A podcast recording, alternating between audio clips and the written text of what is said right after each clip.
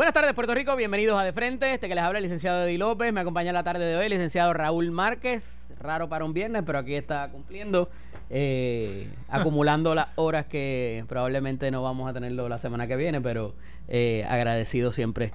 Saludos, Nelson, allá en los controles. nuestro director técnico. Gracias por el arreglo de las cámaras. Cuéntame, ¿qué ha pasado? Buenas tardes, Eddie. Buenas tardes a todos los que nos escuchan. Eh, hoy está bien interesante, ¿verdad? Es como que está medio atípico para un viernes, pero hoy desde temprano las noticias están calientes. Eh, una continuación de ayer, y, y, no sé si tuviste oportunidad de escucharnos, hablaba con Miguel Hernández Vivoni acerca de la situación con el cineasta Luis Ruiz, quien hago nuevamente el disclosure, el disclaimer, que es mi amigo hace más de 25 años, eh, lo conozco y sé eh, de la calidad de trabajo que realiza. Eh, y parecería que inclusive luego de una de una entrevista que, o varias entrevistas que concede entre la tarde de ayer y la mañana de hoy, parecería, como te digo, complicarse el panorama para lo que él está diciendo, pero tengo que recalcar que ha sido consecuente.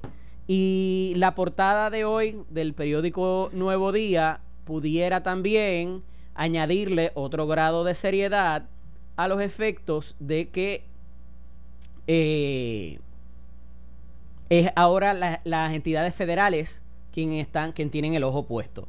Y me da el pie forzado un poco para recalcar lo que decía ayer Raúl, porque una cosa es el otorgamiento del crédito contributivo y otra es el cobro. Es verdad. Y es importante esto porque la reunión inclusive, y estoy saltando un paso gigante, pero para que vayan haciendo embocadura, la reunión que se da en Fortaleza, el cineasta por su propia voz dice, oye, yo estoy aquí para hablar de lo viejo que ya me lo habían, me lo habían otorgado. Ya el trabajo se hizo, yo necesito que desembolse porque la ley dice que es un término de 30 días y en este caso se han tardado más. Esa es una. El segundo es porque él pide que vaya, que salga la persona del, de la reunión, es porque va a hablar de los proyectos futuros y esa persona es de cierta manera su competidor. Y está hablando en ese momento de la creatividad de su línea creativa, que es la que él eh, pretende llevar a cabo. Eh, quizás, quizás, lo que pudiera malinterpretarse, y me parece que con eso es que ha corrido, inclusive muchos de los analistas que no han entrado a la noticia y se han quedado en el en titular, es el hecho de que parecería que el cineasta y empresario estaba buscando esa reunión y hasta que no donó para la campaña política, no le dieron la reunión. Eso pudiera interpretarse, no, no, no lo estoy adjudicando, de que fue así o no, pero cuando uno ve la cronología sin entrar al, al contexto, ¿verdad? Al, contenido de cómo se dieron las situaciones y quiénes estaban participando en esa reunión. Porque inclusive si habían diferentes cineastas, pues no era una algo por diseño para complacerle o de alguna manera premiarle por haber eh, ofrecido una contribución para campaña. Así que no quiero que se descarrile la línea porque, de nuevo, si van a la noticia de la portada y de dos páginas en adentro del periódico hoy, donde dice que los federales o el FBI tienen el ojo puesto sobre la otorgación de los créditos contributivos. De nuevo, una cosa es cuando el gobierno tú le presentas los proyectos y pactas y se comprometen las partes. Y otra es, una vez ha sido realizado el proyecto, donde te tienen que cumplir lo obligado siempre que obviamente el producto se haya hecho y, se haya llenado las expectativas y lo demás. Si es 25, 50 o 63 millones de pesos, evidentemente eso está atado a una inversión y a, a unos parámetros que había que llegar que debieron haber excedido lo que está pidiéndose en créditos contributivos. O sea, si fueron 63 millones de pesos, es porque la película se imaginarán cuánto, usted, cuánto costó, cuánto se le tuvo que pagar a los actores, cuánto se invirtió en los crews o, o talleres de trabajo, ¿verdad? Y esa parte no se puede perder de perspectiva. Sabemos que es una industria que la vemos ya cuando está realizada la película al final, pero creo que ha sido un buen ejemplo estos últimos años donde hemos visto eh, cómo se detiene inclusive el tráfico, cómo vemos esta gente trabajando, haciendo los sets. Cuando hicieron la película esta de, de Fast and Furious, que reventaron un, un, edificio que ellos mismos hicieron en el área de Atorrey. O sea, y esto emplea a miles de personas. Y hay otros ejemplos, cuidado, en los propios medios escritos y en televisión, donde hay empresarios que también, no quiero usar la palabra guisan, pero solicitan para y se les concede este tipo de crédito e impulsa el taller. Ahora, no es lo mismo que yo haya hecho una película en 20 años a que haya hecho 10, 15, 20 series y un montón de otras cosas más. Y de nuevo, hay que ir al contenido y leer y saber qué es lo que está pasando antes de disparar de la baqueta solamente leyéndonos el titular. Ralo. Sí, sí, te escuché ayer y escuché a, Miguel las expresiones que hicieron sobre el, renombrado Luillo. Que le estoy diciendo Luillo porque e, es, lo que se ha escuchado, ¿verdad? Pero no, no, conozco, no lo conozco. Sí he escuchado hablar de muchas personas y he escuchado eh, sobre su trayectoria en, la industria cinematográfica, ¿verdad? He escuchado que es una persona que lleva más de 20 años trabajando con esto y que ha producido y obtenido créditos de cine tanto en administraciones eh, del Partido Popular como del Partido Nuevo Progresista, ¿verdad? Eh, a mí eh, todo esto lo he leído y me tuvo un, sabor a, un ataque político. Me tuvo sabor a un ataque politiquero y a una ofensiva de política negativa, ¿verdad?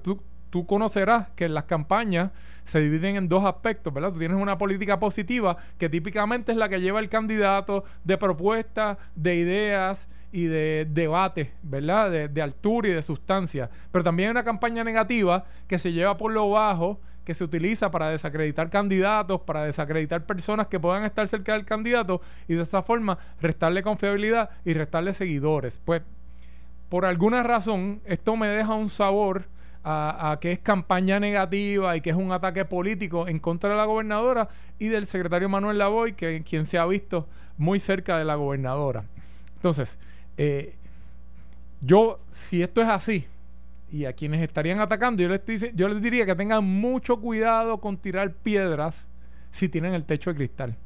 ¿A qué tú te refieres con eso? Bueno, espérate, espérate, esa pedra no la vi venir. Que el que esté libre de pecado aquí, que tire la primera piedra. Entonces, me parece que depende de dónde venga, pueden estar dándose un tiro en el pie con este tipo de ataque, ¿verdad? Porque, porque mira, eh, nadie está libre de pecado, este, Eddie. Por otro lado, me parece que, también esto es producto de leer el titular, como dices, sin conocer de qué se trata un crédito contributivo. Y empezaste a decirlo un poco, ¿verdad? Y es que el crédito contributivo se trata de un reembolso contra un gasto que ya es la palabra, esa es la clave. Es un reembolso contra un gasto. Y es un reembolso que, no es del 100%. No lo es. Es un reembolso de una porción. Así que si tú tienes un reembolso de 25 millones, fue que te gastaste 40 por un lado. Por otro lado, este reembolso no es en efectivo. No es que el gobierno de Puerto Rico hace un cheque por 25 millones, que es lo que pueden estar pensando también. Negativo. El, crédito, el, el, gobierno de Puerto Rico le reconoce créditos contributivos por 25 millones. Entonces, esta persona que recibe los créditos contributivos, que es un papel del Departamento de Hacienda, sale y lo negocia. ¿Y qué hace? Raúl, te voy a vender estos 100 dólares a 90 chavos por dólar yo le compro el crédito contributivo y le doy 90 dólares y él me da créditos equivalentes a 100 dólares. Y cuando yo voy a pagar contribuciones a Hacienda, le digo, Hacienda, aquí están mis 100 dólares y le presento el crédito contributivo. Básicamente esa es la forma en que funcionan los créditos contributivos. ¿Qué sucede? En el Departamento de Desarrollo Económico es que se manejan todos estos créditos contributivos y hay un reglamento que establece el término de tiempo que tiene el, el DIDEC para pagar los créditos. 30 o 60 días, el término que sea. Dependiendo del tipo de... El inversionista hace el gasto con la expectativa de recibir ese dinero eh, o ese reembolso en cierto término de tiempo. Cuando no lo recibe en cierto término de tiempo, pues mira, puede ser que el gasto lo hizo en una línea de crédito que está cogiendo intereses allí, que tiene su dinero eh, pinchado allí, ¿verdad? Y esto le provoca un problema de cash flow. ¿Verdad? Todas estas cosas. Bueno, pues ese es el problema que lleva a Luillo a Fortaleza, que dice, mira, yo gasté todo este dinero, tengo estos créditos de X cantidad, dice que es a 60 días, han pasado 180 y, no me los chavos. Ya tú me los concediste. yo no te estoy mendigando nada. es algo que ya tú te obligaste a proveerme. Pero esto tiene otras consecuencias, porque ¿cuál es el mensaje que están enviando con esto, Eddie? Ajá. El mensaje que están enviando no le dones inversionista, no vengas aquí a invertir porque yo te voy a representar que te voy a dar unos créditos contributivos que no te van a llegar. Ah, esa es otra. Entonces, pero cuidado con invertir también en las campañas políticas porque te van a sacar lo que lo que eh, eh, eh, lo que donaste tú y tu ah, familia. Por otro lado, al ser Luillo un donante de la gobernadora, ¿qué están tratando de hacer aquí? Por esto también es que veo tengo el sabor político en todo esto cortarle futuros por futuras personas que vayan a contribuir a la campaña de la gobernadora, porque le están diciendo, atrévete a donar allí, que yo te voy a desprestigiar por acá. Que yo te voy a desprestigiar por acá, ¿verdad? Entonces, yo escuchaba y, este año se nota que es bisiesto porque estuve de acuerdo con algo que dijo Alejandro García Padilla esta mañana. ¿Lo oíste? Sí. y que dice, él dice, hey, no se pueden dar reuniones en Fortaleza como consecuencia de dar donativos. Pero lo que tampoco se puede decir es que el que dona no se puede reunir con el gobernador. No, no, por eso. Entonces es peor. Entonces cae en la, en la lista en la lista mala. Entonces voy a, voy a ayudar y no me puedo reunir con alguien que típicamente me reúno con él para resolver el problema porque yo traigo empleo y traigo beneficios para el gobierno de Puerto Rico. Oye, no, no tiene sentido, Eddie. Por otro lado, parece que el FBI leyó ayer el nuevo día y hoy decidió investigar de madrugada. Oye, de verdad que, ayer le hicieron la cama y hoy pretendían acostarlos a dormir. Esa es, esos son mis dos centavos, ese es mi análisis de lo que he podido ver. A todas luces, esto es un ataque coordinado. Eh, y, Coincido contigo. Y me, lo, y me lo confirma las entrevistas que escuché posteriormente, donde el titular es que dice que X persona refirió X cosa al FBI. Y cuando tú escuchas la entrevista, la persona dice, no, no, yo todo lo que veía que me parecía raro lo refería. Pero no habla específicamente de esta situación. En efecto, y entonces, tú sabes, sacar la foto de él en el periódico con esto de la... O sea, le da un matiz distinto. Entonces, mira si, si esto va por otro lado, que empatan a Valerie y a Elías con él, eh, de, la, de lo cual Luis yo tampoco lo ha negado, ¿verdad? Eh, y, y, fríamente tú analizas cómo se dan las cosas y yo, quisiera que alguien me dijera dónde está el delito te concedo lo que te dije ahorita, la cuestión de que ocurriera la reunión y la, pero esa es la percepción eh, que por más que no haya nada impropio, pues la percepción de la gente y el bochinche, pues va a ser ese. Eh, más allá de eso, en el caso de, de lo que ahora esté por venir y lo que esté por pasar, eh, y en particular con lo que tenga que ver con la recaudación de fondos de la gobernadora, que ayer lo dije, me parece que lo manejó mal, no sé si escuchaste esa parte, eh, porque por segunda vez le preguntan sobre eh, quién organiza la, la, recaudación de fondos, y no es como que hubo 15 ni 20 actividades, fue solamente una, pero la están matando a cuchillo de palo.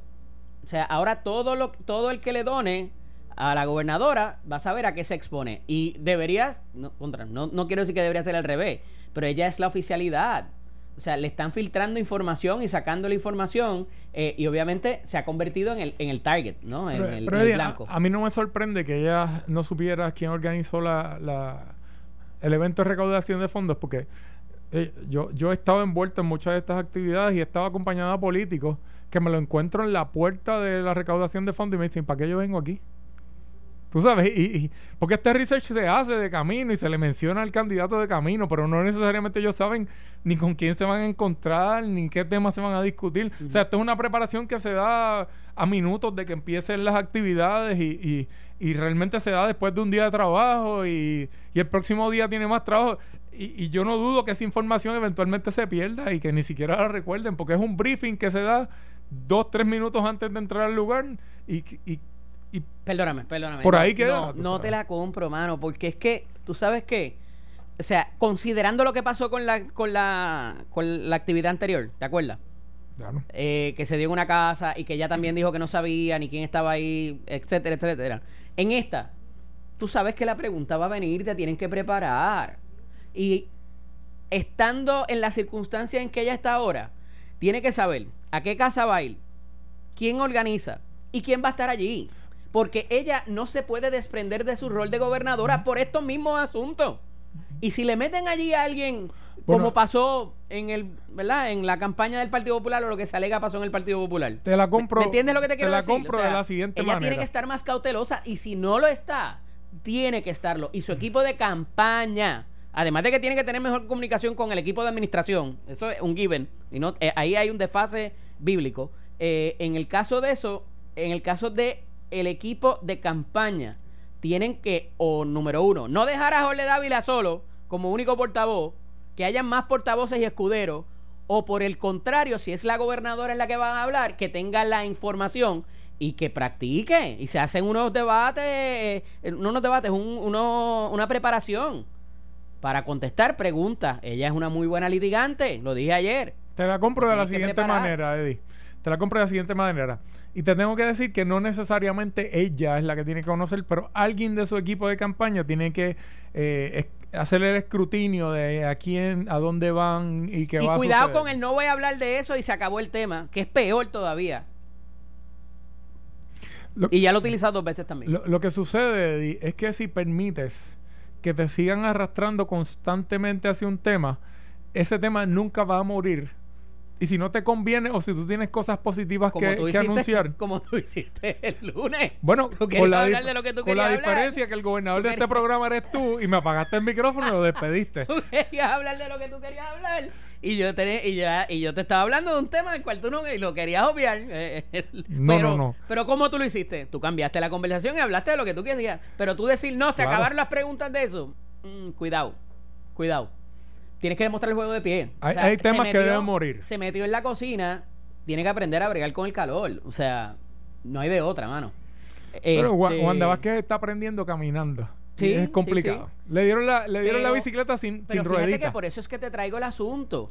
Porque si algo aprendió de esa primera experiencia, cuando le empezaron a preguntar de Lilian, cuando le empezaron a preguntar de, Ga- de- de Carlos Colón y de todo el Revolú, lo primero que tenía que aprender era eso. Decir, mano, me están chavando por aquí. Evidentemente tengo que eh, dar una mejor explicación o tener la información a la mano y estar preparada. Pero, it is what it is. Vamos a la pausa. Cuando, habla, eh, cuando regresemos, hablamos de lo ocurrido ayer en la Cámara de Representantes. Me parece que más que ayudar al representante Navarro Suárez, es nuestro amigo, nuestro compañero de trabajo por, muchas por muchos años también, eh, me parece que la delegación le hizo un daño al representante al manejar el asunto como lo manejaron y ahí está la, la, la renuncia de cuatro excelentes legisladores eh, que obviamente resintieron el que se les haya eh, invisibilizado quizás o minimizado su labor en la Comisión de Ética. Vamos a la pausa, regresamos en breve, no se vaya nadie, esto es de frente. De regreso, aquí de frente este que les habla, el licenciado Eddie López. Me acompaña el licenciado Raúl Márquez. Dejen de estar Espérate, haciendo maldades por algo Twitter. aquí, no, que ahora no entiendo cómo quitarlo, deja ver. Este... Estás viendo. Hay algunos efectos especiales. Este, mira, eh... Apagarlo.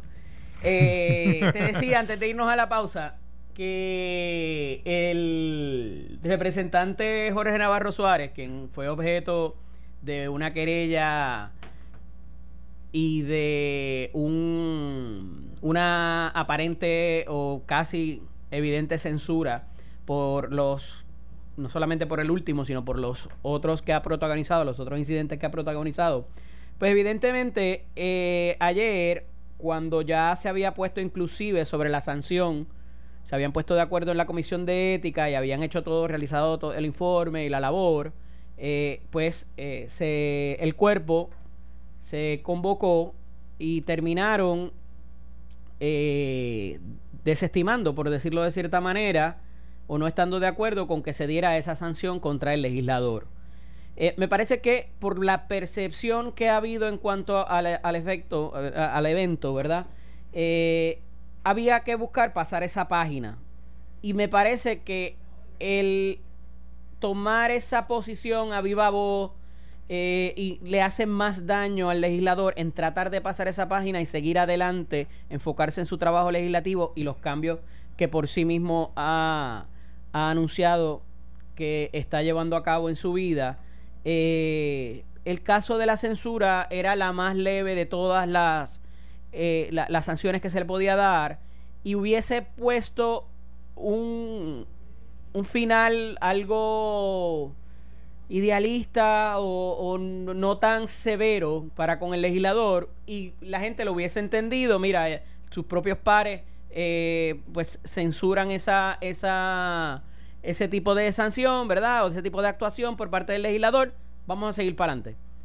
El, por el contrario, después de haber llevado a cabo toda la labor de la comisión de ética, las reuniones, todo lo demás, el entender que entonces nos vamos por, eh, ¿verdad? Eh, vamos a, descartar todo el trabajo que se hizo, los compañeros y demás, eh, y que provoca a su vez la ira y la indignación de cuatro miembros de la delegación del Partido Nuevo Progresista porque la decisión se dio en caucus. O sea, ya esto se había decidido inclusive previamente. me parece que le hace daño a la legislatura, le hace daño a la, eh, al liderato del presidente y le hace daño al país también, porque al final del día, Raúl, la proyección es, fue un toallazo a, los nuestros. Y eso no estamos en momento de que se dé, y menos en un año ya eh, a meses de, de las primarias y de las elecciones generales. ¿Cómo lo ves? Eddie, primero que nada, ¿verdad? Yo creo que todos debemos entender quién es Georgie Navarro. Y por ahí, en términos generales, eh, a quien debo hacer ¿verdad? la salvedad de que lo considero un amigo y un compañero de trabajo y a quien respeto muchísimo porque he tenido la oportunidad de trabajar de cerca con él y verlo en su ejecución legislativa y, verlo, accesible y verlo además como político. Que Georgie como político es una persona impresionante. Eh, y, y, tú escuchas las críticas y el ataque y típicamente se da de fuera de su distrito porque dentro de su distrito Georgie manda y va. O sea, es el, general de ese distrito. Y es porque se ha ganado el respeto, el cariño y la admiración de quienes están en su distrito. Georgie es un tipo bien trabajador y es un tipo entregado a, la gente de su distrito, ¿verdad? Y él eh, no creo que mire cómo se beneficia o cómo le afecta o, o, le perjudica políticamente, sino que él trabaja y punto, y él brinda la mano y ayuda y punto, ¿verdad? Eh, a mí no me parece que este sea el caso de tirarle la toalla a Georgie Navarro. Si es verdad que Georgie disfruta del cariño y el respeto de todos sus compañeros, tanto PNP como populares e independentistas dentro de la Cámara de Representantes, sino que tal vez aquí hay algo de autopreservación. ¿Verdad? ¿Qué era lo que se estaba juzgando de Georgie Navarro? Por, lo menos en los medios no ha trascendido. Yo no tengo nada que ver con la Comisión de Ética de, la Cámara de Representantes, ¿verdad? Así que el acceso a la información que yo tengo es el mismo que tienes tú y que tiene todo el pueblo de Puerto Rico. Y en los medios no ha trascendido que alguien haya eh, ido a testificar ante la Comisión de Ética. Así que es lo que tiene la Comisión de Ética entre sí. Un video en el que Georgie Navarro es agredido físicamente y se cae. ¿Verdad? Lo empujan y se caen cómo ese video puede llevar a una censura. Entonces, si ese video de Georgie Navarro, eh, la Cámara de Representantes estaba de acuerdo en censurarlo, o sea, la mayoría aprobado ese informe, ¿qué iba a representar eso? Bueno, porque en el futuro y lo dijimos aquí. Cuanto legislador tuviera un percance. Es, abrir una puerta complicada. Pero tenías que cerrar el capítulo de alguna manera. Porque por las propias expresiones del legislador en prensa y ante sus pares, él demostró cierto tipo de, de, de ¿cómo se llama? De, arrepentimiento. De, arrepentimiento, gracias. Claro. Y a esos efectos, pues mira, yo estoy, eh, eh, él mismo admitió que ese, esa manera de conducirse estaba mal. Claro, había un arrepentimiento, pero probablemente el arrepentimiento de Georgie venía por la sucesión de hechos que habíamos tenido. Pero la querella de ética versa solamente sobre el último de los hechos en el que él es agredido. Así que la comisión de ética no podía considerar todo lo que estaba sucediendo, ante, todo lo que había sucedido anteriormente. Tenía que concentrarse. O sea, los miembros de la comisión venían obligados a abstraerse. Y fueron dos legisladores del Partido Popular, si no me equivoco. Realmente no, fue Cruz Burgos y, y Connie, si no me equivoco. Pero mira esto, Eddie. Se da esta determinación en el hemiciclo, pero el Partido Popular no debatió el informe ni el Partido Independentista Democrático tampoco lo debatió. Esto pasó sin debate ayer.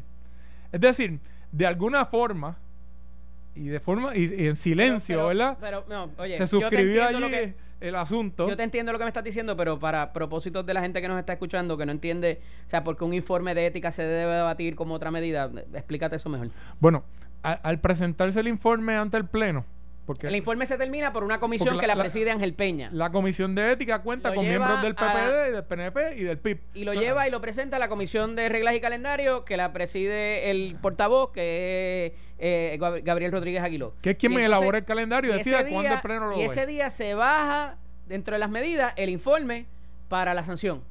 Claro. ¿Y qué pasa ahí? Bueno, pues el Pleno considera el informe, que el informe realmente es una recomendación de la Comisión de Ética. Y se le circula a todos los legisladores. Aquí la recomendación es una censura.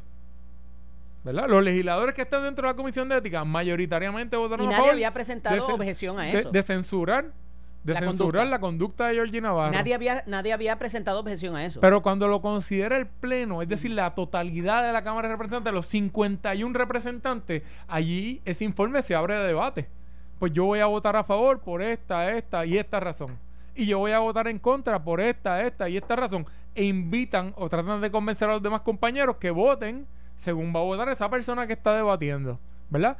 Y allí votaron los la mayoría votó en contra del informe, o sea, entendió que no se debía censurar a Georgie Navarro. La minoría de los legisladores votaron a favor de que se censurara a Georgie Navarro, pero todo esto ocurrió sin debate. Nadie expuso las razones por las cuales se debía votar en contra o a favor de ese informe que proponía la censura para Georgie Navarro. Por tanto, tú pudieras interpretar que ya en cuanto a la censura, todos los legisladores estaban de acuerdo, menos, menos el caucus PNP. Correcto. Bueno, según yo entiendo. Porque si no hubo debate, hay debate cuando tú tienes alguna objeción que presentar a la medida. Correcto. Es decir, el Partido Popular le votó, le votó a favor del informe, pero, pero, no expuso allí sus razones. Le dieron en la mano y, y se acabó pero el tomar esa actitud y de la manera que lo hicieron abiertamente le hacen daño. porque, mira, si no, no estaríamos hablando de eso. Si ayer hubiese habido la censura, o sea, y el voto de censura, para que entiendan, es que alguien se para allí y leen esta conducta es reprobable y no debe ser digna de repetirse. Ya, se acababa. No obstante, llevamos toda la tarde de ayer, toda la mañana y la tarde de hoy hablando todavía del evento del legislador Navarro Suárez. Él no, no lo ha oído expresarse a los efectos. Eh, me parece que de la manera que lo acogió fue como si lo estuvieran eh, endosando o de alguna manera eh, haciéndolo. ¿Cómo se llama? O sea, de alguna manera refrendando lo, lo que él hizo o, o que no era lo que se debiera haber hecho, ¿verdad? Escuchamos unas palabras breves de Junior Pérez que también pertenecía a esa comisión y renunció. La otra fue Mari Carmen Más, Ángel Peña, obviamente, y se me escapa, me parece que fue, ah, Yachira, Lebrón. Es la otra eh, miembro de la comisión de ética eh, renunciante. Eh, y, y de paso, tengo que añadir una información, obviamente, esto desde adentro, ¿verdad? Los, los que hemos pasado tiempo allí. Y respectivo de la administración que sea, esa comisión de ética, nadie la quiere. Porque evidentemente en algún momento va a ser para eh, refrendar algún eh, o, objetar más bien el, el comportamiento de, eh, de alguno de los miembros que puede ser tu legislador de al lado, ¿verdad? En este cuatrenio se decidió que le iba a tener dos años Banch y dos años Ángel Peña. Así fue como, eh, como pudieron eh, cuadrar, porque esa es la, y, en el cuatrenio anterior la tuvo Nelson Torres Jordán y me parece que después se la pasó a a, César Hernández, si mi memoria no me falla. Esa es la comisión donde la situación es un lose-lose situation. Porque si, si la comisión evalúa y concluye con la evidencia que tiene ante sí que no procede de la querella y la archiva le tiraron la toalla a un compañero. Si la comisión evalúa y determina que procede, estás atacando a un compañero, ¿verdad? Es, es, una posición sumamente incómoda y es una posición compleja, ¿verdad? Yo, mis respetos Ángel Peña, a quien también admiro porque a mí me parece que Ángel Peña es un legislador que se prepara y es una persona... Oye, es abogado. Yo no sé si él tomó la revalida. Eh, Eh, él, él- él es licenciado. Yo sé que estudió Eh, Derecho. Porque Ángel, Peña, yo- no sé si ya terminó la escuela de Derecho, pero está estudiando Derecho y sé también que tiene una maestría en relaciones laboral- No, laborales. muy bien. Y es una persona que se expresa muy bien, que tiene conocimiento y se prepara muy bien siempre, ¿verdad? y, así que yo tengo un sabor agridulce con esto. Por un lado, tengo que entender lo que hizo la mayoría. Por otro lado, me pongo en la posición de Ángel Peña, ¿verdad? Pero es que, ¿cómo, Y- ¿cómo lo vas a entender si le hacen daño? Bueno, De- de- defendiéndolo o solidarizándose con él, le hace daño. Es ahí donde tenemos que diferir de la razón por la cual lo hicieron. Tu conclusión es que lo hicieron para defenderlo. Mi conclusión es que lo hicieron. que- y lo hicieron porque pensaban que, que el- no, de- Eddie. no debía hacer Porque el próximo empujado que lo puede ser tú mismo. Claro. Y te toca a ti la censura. Claro. Entonces, si yo no quiero que me midan con esa vara, no puedo medir a Georgie con esa vara ahora. ¿Tú me entiendes? No, me perdiste ahí. tu posición es que ellos se votaron en contra del informe para defender a Georgie. Bueno, para que, para que lo votaran no era. Mi posición fue que le votaron en contra de, a Georgie para defenderse ellos mismos. Porque al próximo que pueden empujar soy yo. tú te comiste Y me va a tocar la medida de Georgie. Claro, claro. ¿Ves? Entonces, la próxima censura es para la mí. próxima censura es para mí. Ya. Y si yo no voy a, yo no quiero que usen esa vara, pues no la puedo establecer ahora. Pero es que no ganaste esa batalla en la comisión. O sea, viniera lo que viniera, pudiera ser eh, que es más liviano que la censura. pero, pero, O sea, yo creo que estamos de acuerdo y el propio el, el legislador estuvo de acuerdo en que la conducta no fue la mejor. Pues eso tiene que tener una consecuencia. ¿Cuál es la peor de las consecuencias? Que te suspendan o te voten. ¿Cuál es la más liviana? El, el- la censura. Pero dejarlo en el aire o ir contra el trabajo de estos legisladores que estuvieron meses a- eh, reuniéndose, entrevistando, llevando a cabo un informe, se, se, se, eh, se invirtieron fondos públicos en esto. O sea, había que, ten- había que darle un closure. lo que pasa, este, Eddie, es que este es el cuatrenio de incertidumbre. Y esos actos son algo sobre lo que yo no tengo control. ¿Tú conoces el concepto de la reincidencia? Si a mí me censuraron hoy y me vuelve a suceder algo similar, el la próxima medida no es censura. Pero es que eso va a pasar como quiera, Raúl. Aunque no se haya aprobado la censura ayer, si él protagonizara, Dios no lo quiera, otro evento, lo próximo que va a venir es una para separación del Georgie, para Georgie. Claro. Para Georgie, pero que yo te estoy Claro. diciendo que yo no lo estoy haciendo para defender a Georgie. Yo lo estoy haciendo porque el próximo puedo ser yo.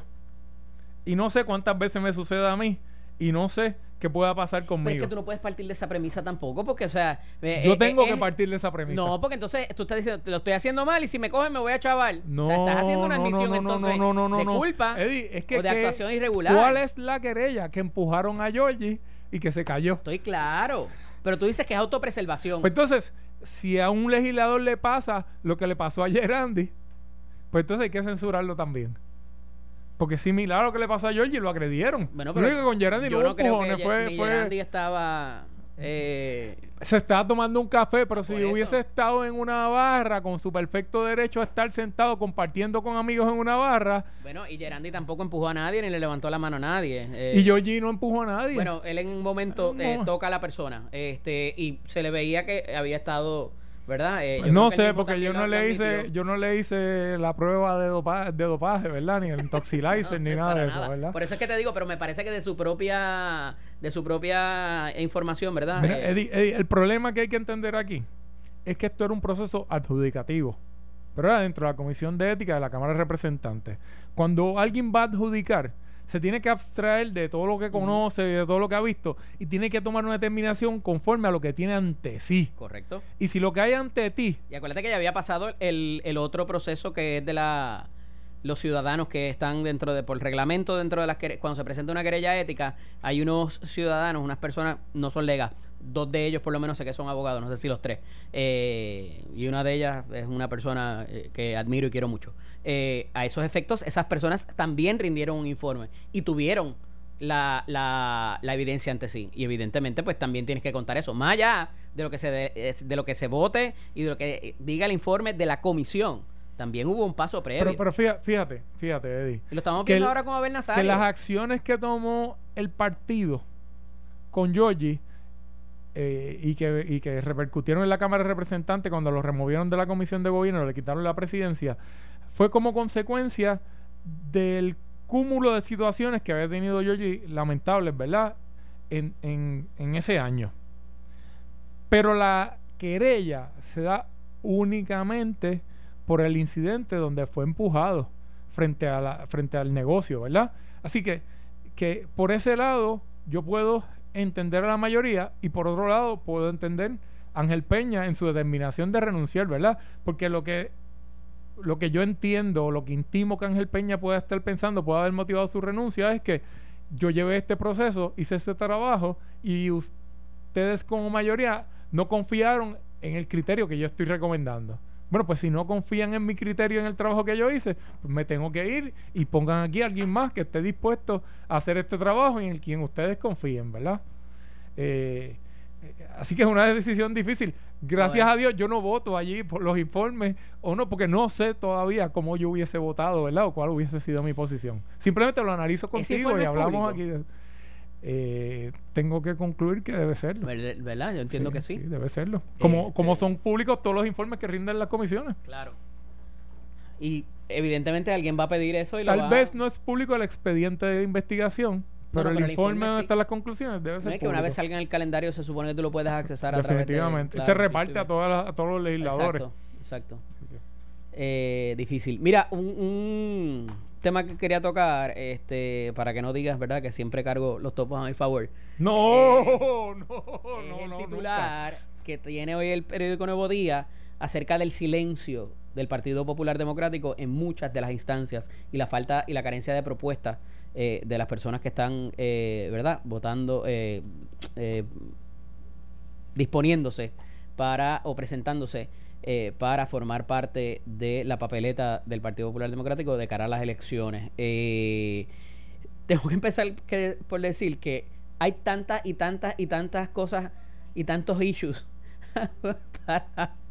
para, darle golpes al partido de gobierno que yo, yo estoy seguro que el Partido Popular no, tiene ni por dónde empezar. Hay una cuestión ideológica también que obviamente no nos podemos cegar y que se ha levantado eh, eh, sostenidamente acerca de que no hay una agenda ideológica, eh, ¿verdad?, de manifiesto, sino que simplemente pues vamos a caerle encima a, los, a los esfuerzos de estadidad. pero para propósitos de explicar de cara a las circunstancias que tenemos de la, de la situación de la quiebra, la imposición de promesa, el asunto de, de la, el informe del Procurador General de los Estados Unidos, el caso de Sánchez Valle, se esperaba o debería ocurrir una manifestación de partido que diga, mira, pues, más allá de la cuestión ideológica, pues vamos a administrar el país con los, con los eh, ¿verdad? Eh, eh, de nuestra fundación, nuestros principios de la fundación de justicia social y demás, pero dada estas circunstancias, se requeriría que el partido de alguna manera explicara eh, hacia dónde va ideológicamente. Y te doy esas dos, eh, ¿verdad? Esas dos circunstancias que se hacen difíciles, eh, pero el silencio ahora mismo no es opción después de un verano del 2019, después de muchas circunstancias que han habido, donde no solamente la corrupción, sino la falta de transparencia eh, requiere de esa voz que simplemente denuncie. No se trata de ataque ni se trata de crítica, pero obviamente están conscientes de que si van a encarar una situación con la queja, no se puede quedar solamente, tiene que venir también una propuesta. Claro. Eddie, eh, es importante entonces también que todo el mundo entienda que, que el, el, el, el de alguna forma rebelarse, entonces salir a la calle y reclamar que se adelanten las elecciones, que sean ya, o este tipo de cosas, ah, no, no es la solución, no es la solución, sino que nosotros somos una isla eh, de orden, ¿verdad? Y que tenemos una constitución y que tenemos unas unas leyes que, que, la mayoría de nosotros respeta, ¿verdad? Y que aquí hay formas de tú proponer, que hay formas de tú provocar cambios y que hay formas de, de, de lograr esos cambios. Eh, y que no necesariamente son eh, saliendo a la calle a hacer ciertas demostraciones extremas o demostraciones violentas. Eh, nosotros tenemos, tenemos un orden. Y mientras estemos funcionando este, dentro de ese orden, yo te aseguro que quienes se lo propongan pueden lograr los cambios porque el sistema provee para ello y los protege. Tan es así que estamos viendo la formación de, de dos nuevos partidos que están completamente organizados a nivel isla, ¿verdad? Y esto hace, esto hace 10 o 12 años atrás, todo el mundo hubiese dicho que era imposible, ¿verdad? Con una que agenda ideológica mucha más clara. Claro, claro. Y no, tan solo, ya hay partidos que han dejado atrás eh, los partidos tradicionales que están basados en una fórmula de estatus, ¿verdad? Y ahora tenemos unos partidos en que se aglutinan distintas ideas de estatus que creen en, una, en que hay que buscarle una solución al estatus. Y te obligan a salir de la cueva y expresarte. O sea, correcto, correcto. Hay que hacerlo. Que, para mí, Eddie, no debemos eh, escoger por, quién fue golpeado menos, sino quién propuso más, ¿verdad? Este, y tenemos que tener mucho cuidado con los que se esconden o con los que se sientan a simplemente esperar que pase el tiempo y que el, de, que el anterior se barre en la curva y se caiga solo por allá. ¿Verdad? Porque esa estrategia eh, es peligrosa y es peligrosa también para el pueblo de Puerto Rico. Porque no sabemos qué es lo que está pasando por la mente de ese que está sentado en silencio esperando que el otro se barate en la próxima curva. Gracias por estar disponible. Venga, buen fin de semana. Igualmente, Eddie. Te veo el lunes. Dios mediante. Amigos, no tenemos tiempo para más. Agradecemos como siempre la sintonía. Tengan un excelente fin de semana. Lo próximo, La Candela con Ileana Rivera del Noti. Uno continúa.